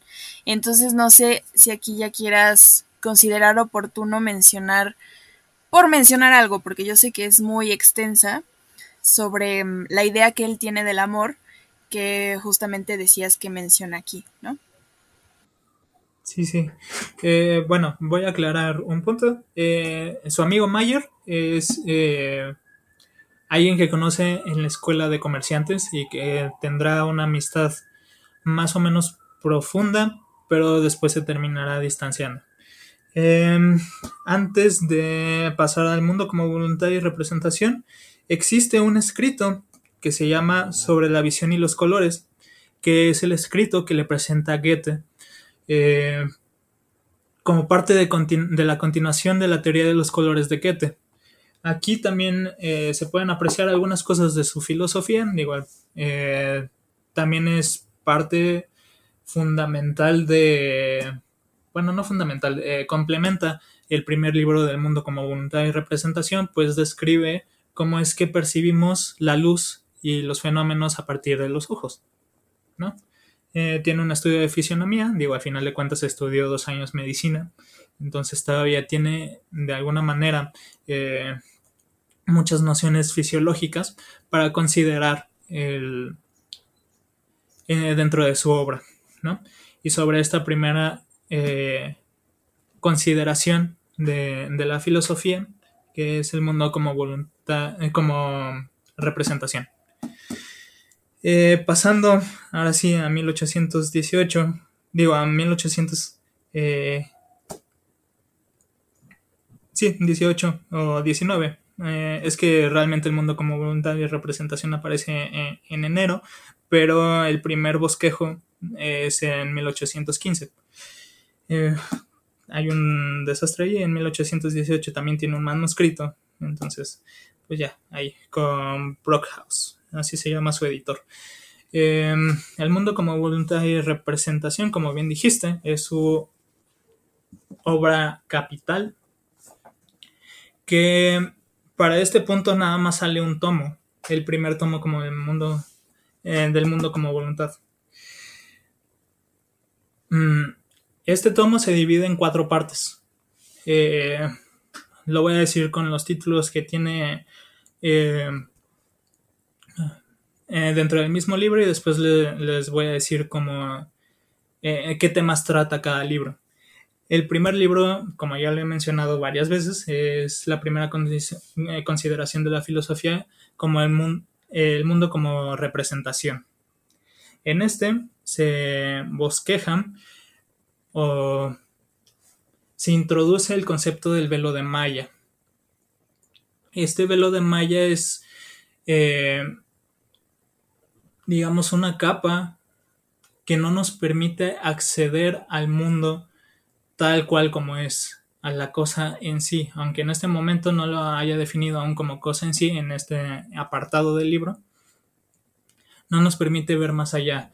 El velo de Maya que cubre los ojos y nos presenta un mundo a partir del principio de razón suficiente, que como ya lo mencioné, pues ahí está el principio metafísico de ello. Em, en este libro se menciona como el lenguaje y como las ciencias son lo, lo representativo de el entendimiento, es decir, cómo nos acercamos al mundo y cómo se nos presenta. Sin embargo, no podemos fiarnos de la lógica de las ciencias de del lenguaje para poder obtener un conocimiento verdadero, ya que puede ser muy fácilmente eh, contradicho o falseable eh, las, las, ciencias y eh, la lógica y la y el lenguaje. ¿Por qué? Porque sigue siendo una manera en cómo nosotros nos acercamos, nosotros como seres humanos nos acercamos al mundo y se nos presenta. Eh, por eso digo que es básicamente una, mm, una síntesis de la crítica de la razón pura de Kant. De hecho, Schopenhauer es absolutamente kantiano. Es quizás, eh, según las palabras de... Ah, de von Hartmann, que es eh, discípulo de, Schopenhauer y después de Hegel, dice que el verdadero kantiano de la época es, Arthur Schopenhauer, ¿no? Porque realmente continúa con la tradición de un Kant más conservador, digámoslo de alguna manera. Eh, y en esta parte es en donde más se puede ver eso. Después sigue la primera consideración de la filosofía de el mundo como voluntad. Eh, en esta se trata básicamente de cómo es que nos acercamos al mundo, cómo es que este sujeto que está conociendo se enfrenta al mundo y cómo éste le afecta, ¿no? Aquí se empieza a esbozar el, bueno, se concibe como tal el concepto de la voluntad de vivir, que son las, la, es la fuerza que mueve a este mundo, es la motivación, y aquí aparece el deseo. El mundo fundamentalmente tiene a la base el deseo. Si no hubiese deseo, no habría movimiento, no habría eh, Mm, no habría dolor, no habría nada, básicamente. No podría existir la vida, porque la voluntad de vivir es básicamente la perpetuación de la vida a partir de la reproducción regularmente, ¿no? Y aquí es cuando empieza a ver a verse un poquito el, esta noción de el amor, ¿no? Pero es un amor muy a la Freud, ¿no? quizás aquí es eh, el punto en el que Freud puede ver, intuir eh, la noción de consciente e inconsciente. Digo, también él tiene la noción de preconsciente, pero eh, no es propiamente de Schopenhauer. ¿Por qué? Porque la voluntad actúa a partir de las objetivaciones de, los individuos o de la raza o de la especie. ¿no? Mm. Y estas se mueven justamente por el deseo, el deseo de, de, obtener cosas, pero es un deseo incansable que se devora entre todos, ¿no? Aquí es en donde aparece la vena pesimista realmente de Schopenhauer, ¿no? La parte más fuerte en donde se describe cómo es que el mundo se devora a sí mismo y este no puede ser en palabras de, Voltaire y también del mismo Schopenhauer, eh, el mejor de los mundos posibles o, bien formulado, el peor de los mundos posibles. Eh, ¿Por qué? Porque básicamente si este mundo fuera un poco peor, no podría existir. es básicamente la, frase que, que da Schopenhauer a partir de toda esta demostración que aparece en esta, en esta primera consideración de la filosofía, eh, que está muy alimentada por los viajes que ha tenido a lo largo de su vida eh, y cómo es que el amor se le ha presentado, ¿no? Que básicamente, tomando en cuenta la relación que, que tuvieron sus padres, ha sido un amor meramente sexual, erótico, hecho para la reproducción, ¿no? Para la conservación de una especie, para la conservación de un hombre, de un nombre. Eh, justamente en la serie de, de Alain de Botton, eh, menciona mucho esto que parece ser que la vida o que el ser humano en específico suele escoger a su pareja para justamente tener hijos, ¿no? Lo que vengo diciendo. Y tener una síntesis eh, equilibrada con una mayor capacidad de supervivencia y de perpetuación de la misma especie. Y eh, ofrece bastantes consuelos, ¿no? Eh, como que no te tomes personal nunca el que una persona te rechace porque pues más bien su voluntad está actuando de tal manera, de manera no consciente, inconsciente, eh, diciendo que realmente no quiere, no, no puede tener hijos contigo porque no le parece lo más óptimo, no es lo más eficiente. Entonces no deberías de anclarte a ese sentimiento de rechazo, de frustración. Digo, lo sigo diciendo, lo dice por sí mismo, ¿no? porque él en general ha tenido mucho miedo de este impulso eh, erótico que le ha perseguido desde que es joven y que de hecho sí se perpetúa, ¿no? Eh, la misma voluntad que él predica, eh, termina jugándole en contra, ¿no? Y sucumbiendo a, esos impulsos que tanto rehuye. Em, después está la tercera, eh, la tercera parte, el tercer libro, que es la segunda consideración del mundo como voluntad. Digo, como representación. Aquí es en donde aparece la filosofía del arte de Schopenhauer, ¿no? que está vinculada con eh, la experiencia estética kantiana y las ideas platónicas eh, como tal, ¿no? Habla sobre también estas objetivaciones de la voluntad y cómo las bellas artes eh, tienen distintas objetivaciones de la voluntad. Es decir, que son más apegados a, lo cuerpo, a lo, a lo, material y lo más libre, ¿no? La que menos consideraciones tiene para Schopenhauer es la, escultura. ¿Por qué? Porque no puede ser o no puede eh, entrar al sujeto, a la sensibilidad del sujeto si es que no existe tal escultura. Es decir, tiene demasiada materia, demasiada materia para poder realmente acceder a la sensibilidad. Y la más alta es la música, porque sin necesidad de un cuerpo puede provocar estados de sensibilidad en el sujeto. ¿no?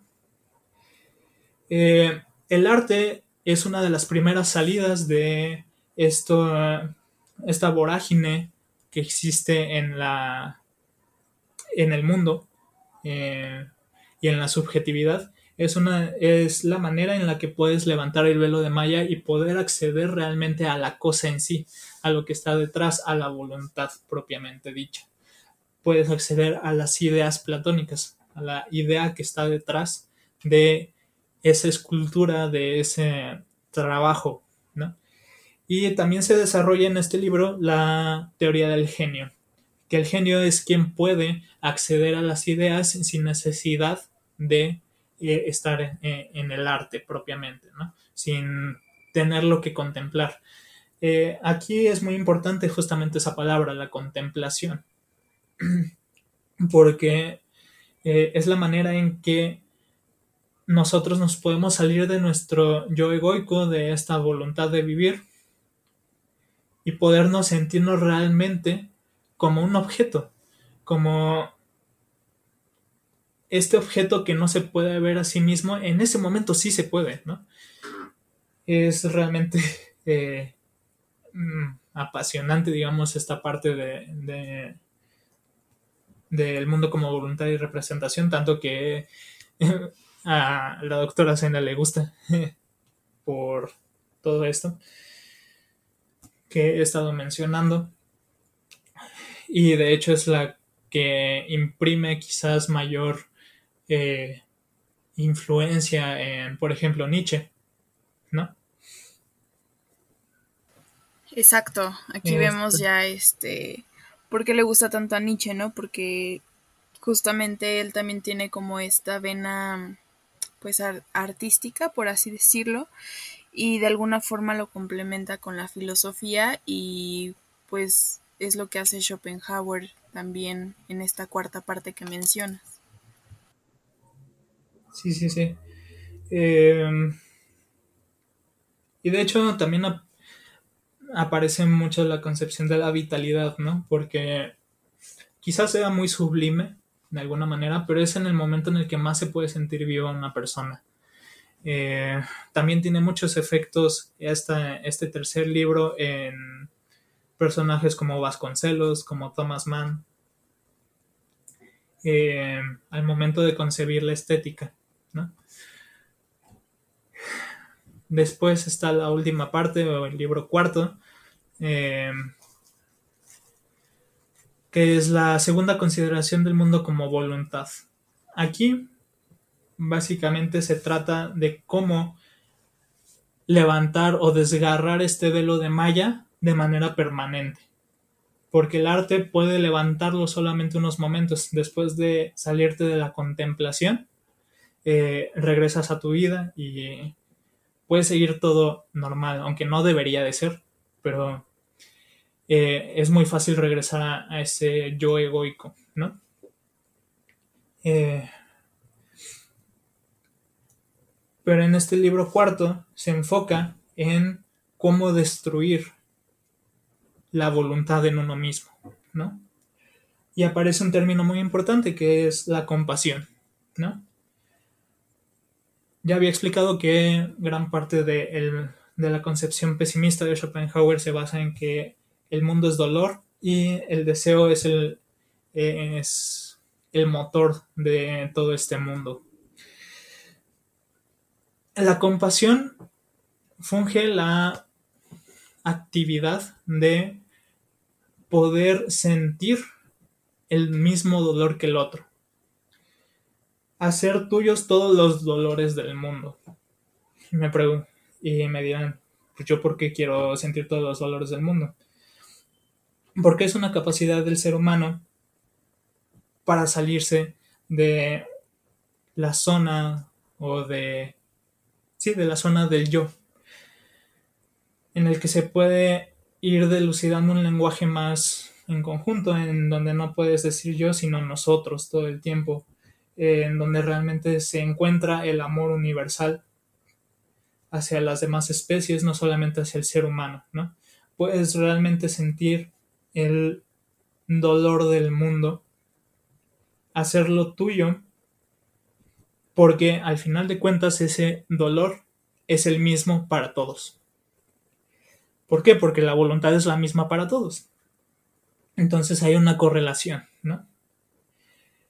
Al momento en el que entras a contemplar todo el dolor del mundo y lo aceptas como tuyo, empiezas a aceptar todas las injusticias, todo eh, lo que puedes decir que hay de malo en este mundo y que se pueden sentir realmente, es que eh, puedes decir yo quiero ayudar a todos los demás seres y la mejor forma de hacerlo es comprendiendo el dolor. Eh, es una ética muy ascética en el sentido de que la única manera de sustituir el dolor es evitando, eh, tratando de generar las mayores cantidades de felicidad o de amor en el sentido de una negativa. ¿A qué me, quiero, a qué me refiero con esto?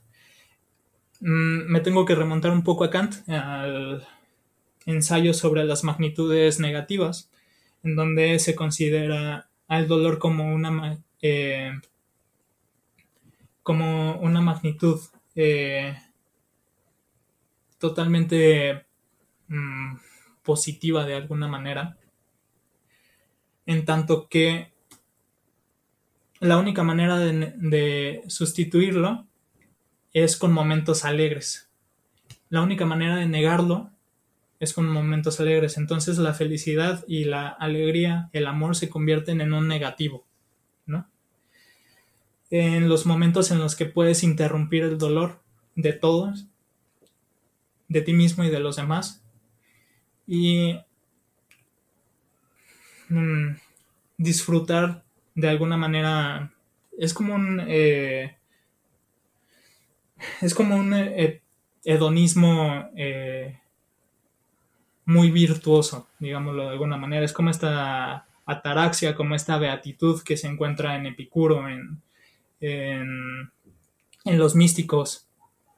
O sea, así como el maestro Eckhart, más o menos. Em, yo sé que la respuesta a Schopenhauer realmente no es muy querida.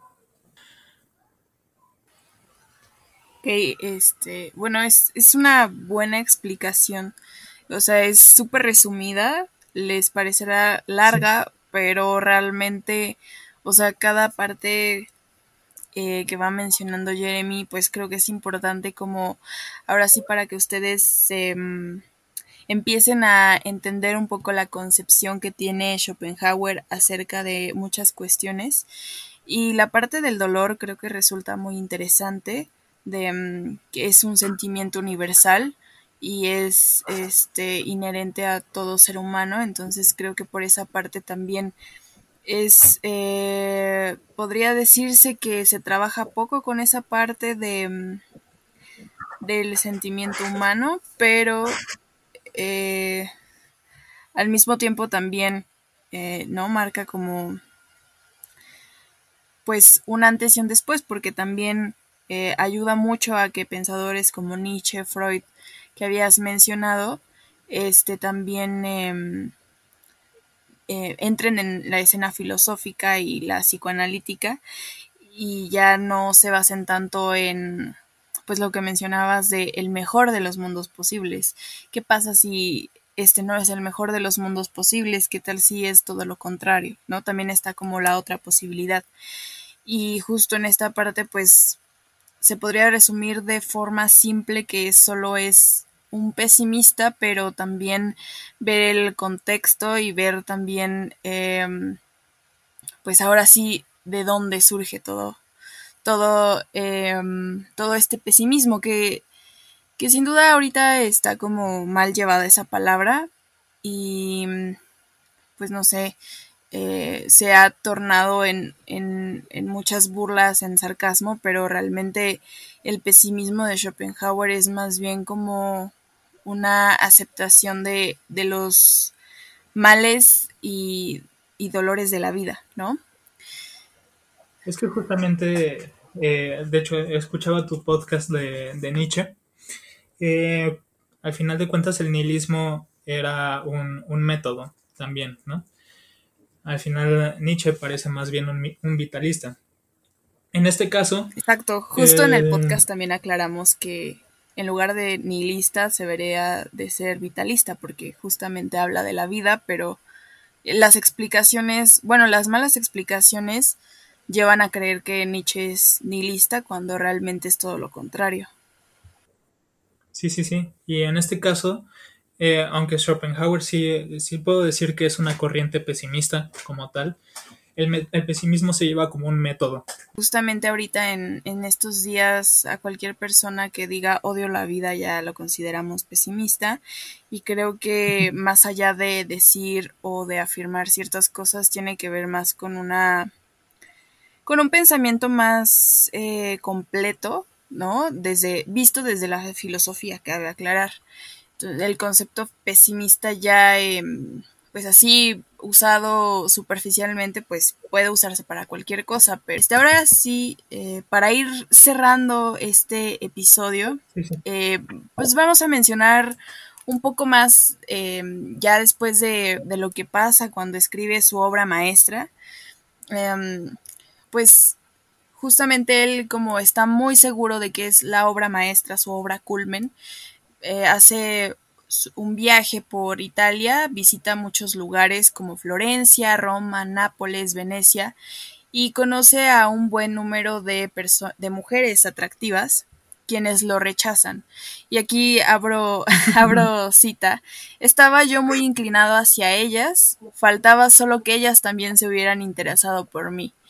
Cierro cita. Esto le sirve mucho de inspiración para la idea que tiene del rechazo y también sobre todo eh, aunado con, con, su experiencia con su madre desde el primer momento y con el rechazo de las mujeres, pues también va a hacer que tenga como este prejuicio y también este sesgo hacia las mujeres, ¿no? Que pues eh, no es sorpresa, al igual que muchos pensadores, también tiene como ideas un tanto misóginas respecto al, al género femenino y pues vemos de dónde surge. No, no estoy a favor de que tenga estas ideas, pero pues se entiende de dónde, de dónde surge este rechazo, ¿no? Sí, también hay que aclarar que la, sobre todo su mayor crítica es hacia la mujer burguesa que conoce como su madre, ¿no?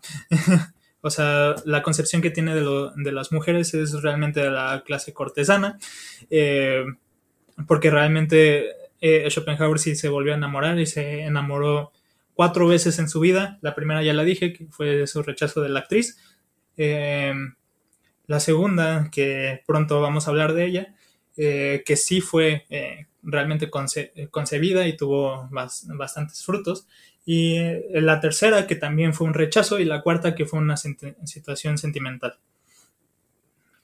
Claro, sobre todo porque no hace ahí como una nota a pie de página de, ah, no, esto solo va para las mujeres burguesas. O sea, en El arte de vivir, que es el único libro que he leído de él, pues habla de las mujeres en general, ¿no? No, no se detiene a tener consideraciones de, no, ustedes la, la clase trabajadora, no, esto va para las burguesas. Entonces, pues si lo lees sin contexto, sin historia, pues vas a decir, no, pues eh, mejor ya no sigo leyendo. Eh, Sí, entonces, definitivamente. sí, claro, o sea, ¿a quién le gusta escuchar que ofenden no, no solo a una persona en específico, sino a todo un género, ¿no? A las mujeres estamos acostumbradas, ahorita ya estamos como intentando que ya haya como más eh, reglas del juego para para que todos convivamos mejor, pero pues sí, no quita que pues haya escrito lo que haya escrito, ¿no? Eh, bueno, igual siguiendo ya después con esto, pues eh, para 1820 acepta ser docente en la Universidad de Berlín y que, bueno, ya regresa de su viaje y todo, y justamente eh, esperaba que lo recibieran con bombo y platillo por, por haber escrito su obra maestra, y eso no pasa, ¿no? Este, se sorprende porque le dice, ¿cómo? Yo, yo escribí esto, me esperaba más de la comunidad y nadie, nadie de la comunidad filosófica me recibió como esperaba y fue así como harto, ¿no? Un poco de, de estar escribiendo y escribiendo y escribiendo, pues dice, bueno, a ver, voy a, voy a incursionar como profesor para ver si, si este, de alguna forma llegó a repercutir eh, en estas personas, ¿no? Que es justo eh, la obra de El mundo como voluntad y representación lo que hace que capte la mirada de la Universidad de Berlín. Y pues aquí empieza a competir con su archi recontraenemigo Hegel.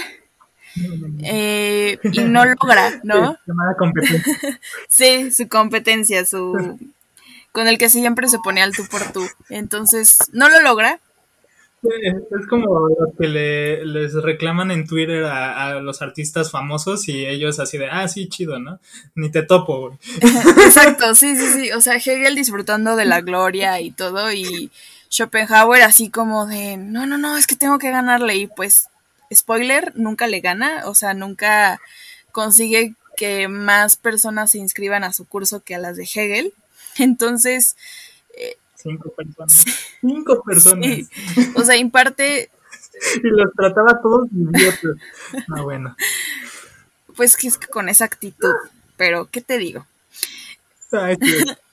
Entonces, imparte eh, lecciones sobre la totalidad de la filosofía, es decir, la doctrina de la esencia del mundo y del espíritu humano, donde, como bien dice Jeremy, solo se matriculan cinco estudiantes y Hegel consigue más de 300 estudiantes por clase, entonces era como de esto no puede estar sucediendo. Y Schopenhauer hace comentarios que seguramente hoy veríamos en canales de chismes y de espectáculos que cito en lugar de pensamientos solo alberga palabras. La desvergonzada fechoría de este charlatán la verdadera desvergüenza de su acicate consiste en juntar palabras que delatan operaciones imposibles por parte del intelecto, esto es, contradicciones y absurdos de todo tipo. Con su lectura el, el intelecto queda sometido al verdadero tormento. En su conjunto, la filosofía de Hegel contiene tres cuartos de puro sinsentido y un cuarto de ocurrencias corruptas. Cierro cita. Entonces, y podrán ver lo que opina nuestro querido Schopenhauer. No tomen en serio esas citas, por favor, no las tomen en serio. De verdad, no las tomen en serio. La, o quizás las únicas críticas que se pueden tomar en serio son eh, en los que aparecen en la introducción de los dos problemas fundamentales de la ética, que son dos ensayos de, de Schopenhauer, eh, donde realmente sí se pone a... Sí leyó eh, la enciclopedia de las, de las ciencias y también leyó eh, La fenomenología del espíritu y ahí sí tiene unas críticas más eh, puntuales, pero a lo largo del mundo como voluntad y representación, la cuádruple raíz del principio de, razón suficiente son puros ataques a Dominen, por favor, no, no les hagan caso, déjenlo a un lado. es una mala pasada. Él no es así, pobrecito. No lo defiendas, no lo defiendas. El chisme, el chisme, Jeremy. él, dijo. bueno, sí, el chisme. Sí, exacto. Es como un buen, un buen este programa de ventaneando de Schopenhauer dijo esto de Hegel. Hegel dijo esto de Schopenhauer y así se la van a pasar. Más Schopenhauer, ¿no? Que está ah, resentido, pero. Pero bueno. Sí, porque el otro ni lo, ni, lo topó. Él estaba disfrazando siendo el rey, pero, X. Y ya en 1821. Bueno, sí. Ah, ¿ibas a decir algo? Sí, sí.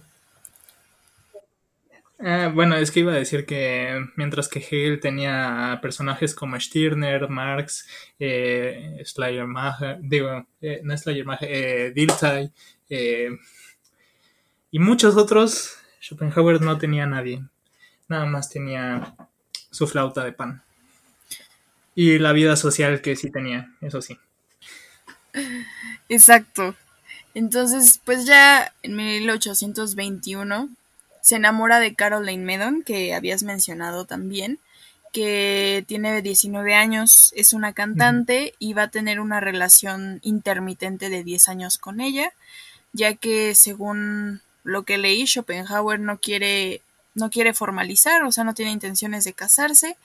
Y acerca del matrimonio dice lo siguiente, contraer matrimonio va, vale tanto como hacer lo posible por convertirnos en seres repugnantes el uno para el otro. Entonces aquí vemos un poco su, su opinión acerca del matrimonio que pues, obviamente después de todo lo que vivió con sus padres y así, pues no era de esperarse menos, ¿no? También eh, otra cosa que mencionar con Carol Almedon es que tiene un hijo con ella. Eh, y no lo reconoce, así que eh, sí existe descendencia de Arthur Schopenhauer, pero no sabemos en dónde está. No me sorprende. si no quería formalizar, menos quería aceptar a un hijo en sus planes. Bueno. También eh, dice aquí que se inicia el asunto Market, que es la, eh, la señora que vive al lado de, de él, a la que, pues, aventó por las escaleras. Básicamente. Y se inicia un proceso. y se inicia un proceso legal en contra de Schopenhauer, el cual pierde miserablemente.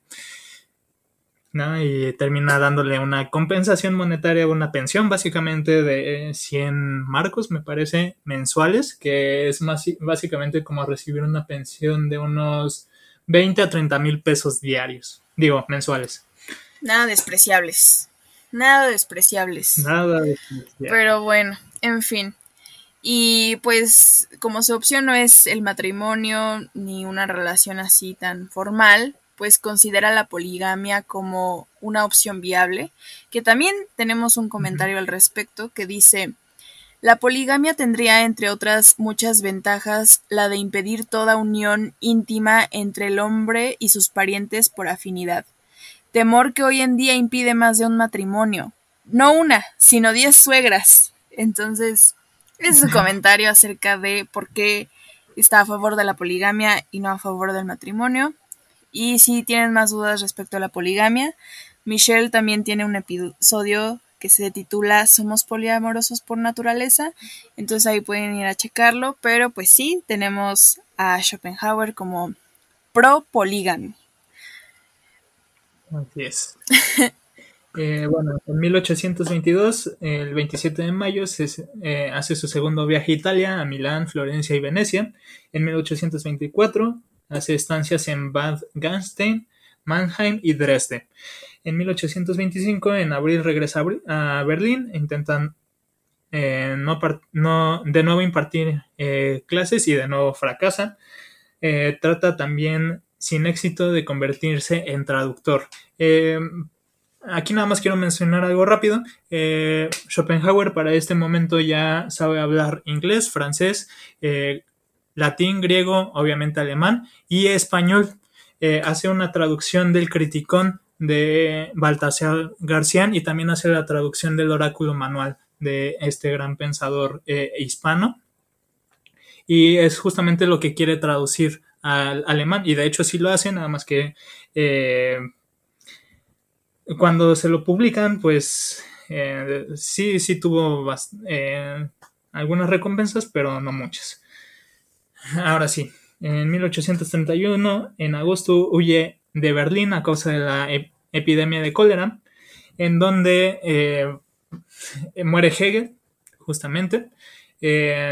menciona Schopenhauer en sus diarios que recibe un sueño profético, digámoslo así, en donde se le aparece su amigo Meyer, me parece que es Meyer, eh, avisándole justamente sobre esa epidemia, sobre la epidemia de cólera.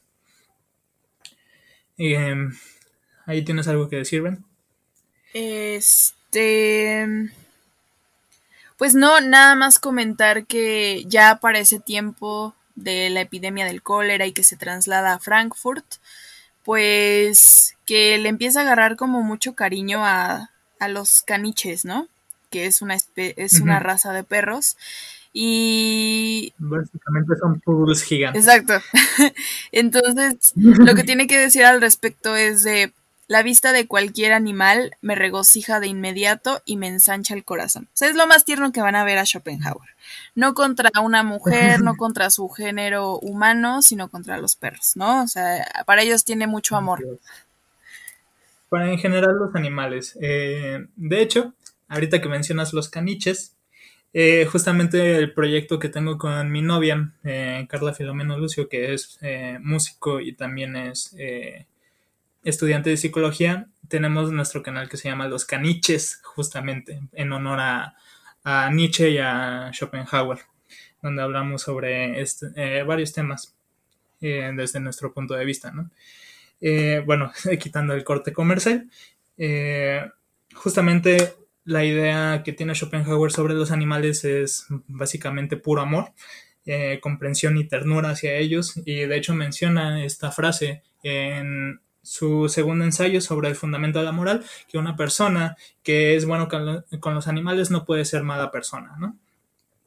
Y bueno, ya saben todas las cosas que se han dicho a, partir de esa, de, esa cita, eh, como por ejemplo con personajes como eh, Hitler y, y, otras personas que eran buenos con los animales, y es como, bueno, X. Eh, después de eso, Ah, bueno, también, perdón, por la misma época, este, eh, pues publica la segunda edición de El mundo como voluntad y representación, pero nada más que ya le aumenta 50 nuevos capítulos, en los cuales pues no nos vamos a detener pues por falta del tiempo, pero pues ahí se los dejamos, 50 nuevos. No, y no te preocupes, porque esos 50, 52 capítulos básicamente son una extensión del primer tomo. El segundo tomo son prácticamente anexos eh, a los cuatro volúmenes, porque él considera que no, no debe de cambiar básicamente nada, nada más aumenta algunas partes del primer tomo y pone todo el segundo tomo. Eh, así está. No vamos a hablar más de eso porque básicamente es lo mismo, ¿no? Eh, Perfecto. Entonces continuamos. Este, ok, ya para 1851 publica una selección de ensayos y aforismos llamados Parerga y Paraliponema, que para su eh, que para su sorpresa venden miles de ejemplares. Eso ahí, sí que le cayó de sorpresa porque no esperaba que le gustara a la gente y su repentina fama se propaga por toda Europa y en universidades como Bonn, Breslau y Jena se imparten lecciones de su filosofía. Y ya para 1859 este, esta fama atrae la atención de las mujeres y su crítica hacia ella se suaviza un poco, nada más porque recibe atención, pero nada más un poco, o sea, tampoco crean que es demasiado. Y pues las considera... Bueno, nada más déjame decir una cosa ahí. Eh, de hecho, justamente en el momento en el que Parega para Nipómena se, se, se hace famosa, eh, con una escultora, que ahorita no me acuerdo de su nombre, eh, quiere, pasa 10 meses con Schopenhauer y ella es la que realmente suaviza la crítica de, de Schopenhauer hacia las mujeres, dejando en su diario puesto como que él no ha dicho su última palabra sobre las mujeres, ¿no? O sea, eh, que básicamente se, arrepiente de, todo lo que ha dicho. Eso viene en los Enilia, que son los, los cuadernos póstumos de la vejez de Schopenhauer, ¿no? Eh, con esta escultora, sí, tú, que eh, se se la pasa haciendo bustos, también tiene una relación más o menos de 10 años, que es básicamente el final de su vida, pero es una relación meramente afectiva, de amistad, más que de un amor erótico, más que pareja, ¿no? Ok, de acuerdo, entonces es eh, como este, una crítica general, no tanto respecto a si son buenas para ser amantes o no, nada más como eh, personas. Ajá, sí, básicamente que no, no está, no ha dicho lo último, ¿no? No es como que se quede con eso todo el tiempo.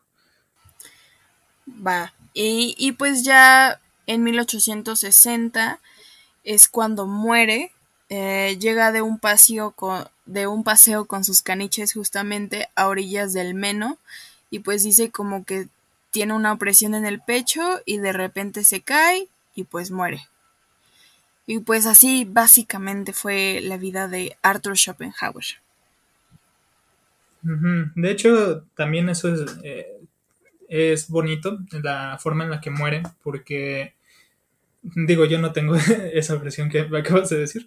Yo lo que he leído es que justamente le llega de su paseo normal con sus caniches, se sienta eh, en su sofá dispuesto a tocar la flauta, pero en ese momento tiene un poco de sueño y se queda dormido y ya nunca más despierta por un paro respiratorio. Eh, quien la encuentra es su, su mucama, eh, la persona que le hace el aseo, y dice que muere con una sonrisa en la boca. Una muerte decente, una muerte aceptable. Este, nadie se puede dar el lujo de morir así, tan, tan feliz, tan en su vejez. Y pues nada amigos, esa es la historia de Arthur Schopenhauer, algo más que un simple pesimista. Entonces, pues muchas gracias Jeremy por acompañarme en, en esta ocasión. Este, espero que les haya gustado a ustedes mucho este episodio, que hayan aprendido más de Arthur Schopenhauer, que mm, pues si les ha llamado la atención algo de lo que se mencionó, pues acudan a sus obras o pues lean resúmenes al respecto para informarse antes de acudir eh, a la lectura de El mundo como voluntad y representación.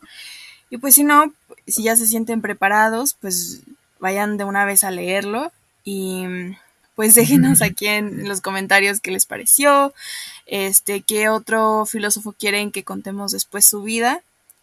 Y pues, ¿quieres decir alguna red social en la que te quieran seguir? Bueno, ya mencionaste tu canal. Em, eh, sí, eh, el canal es de, ese canal es de TikTok, el de los caniches, pero también pueden encontrar mi canal personal que es como tal Jeremy Gibran Coleman Romero, eh, o Jeremy Coleman Romero, no me acuerdo cómo está bien puesto en YouTube. Eh, ella básicamente no tengo otro, otro canal, pero ahí, los, ahí tengo mis datos y también me pueden contactar en mi Instagram que es jg-coleman. Bueno, a mí me pueden seguir como arroba burdas reflexiones en Instagram. Pueden seguir a Michelle como arroba café 2 bajo a Aranza como Catarsis Filosófica y también sigan la revista en la que colaboro, que está en Instagram como arroba la memoria errante, y también un blog de filosofía que es arroba filosofía en la red, que publica pues casi todos los días sobre filosofía y pues lo conforman escritores de más de 50 países de Latinoamérica. Y pues no sé, dense una vueltita también por el eh, Instagram de Kairos, que es arroba kairos.podcast. Y pues eso es todo por mi parte. Nos vemos pronto. Muchas gracias por todo.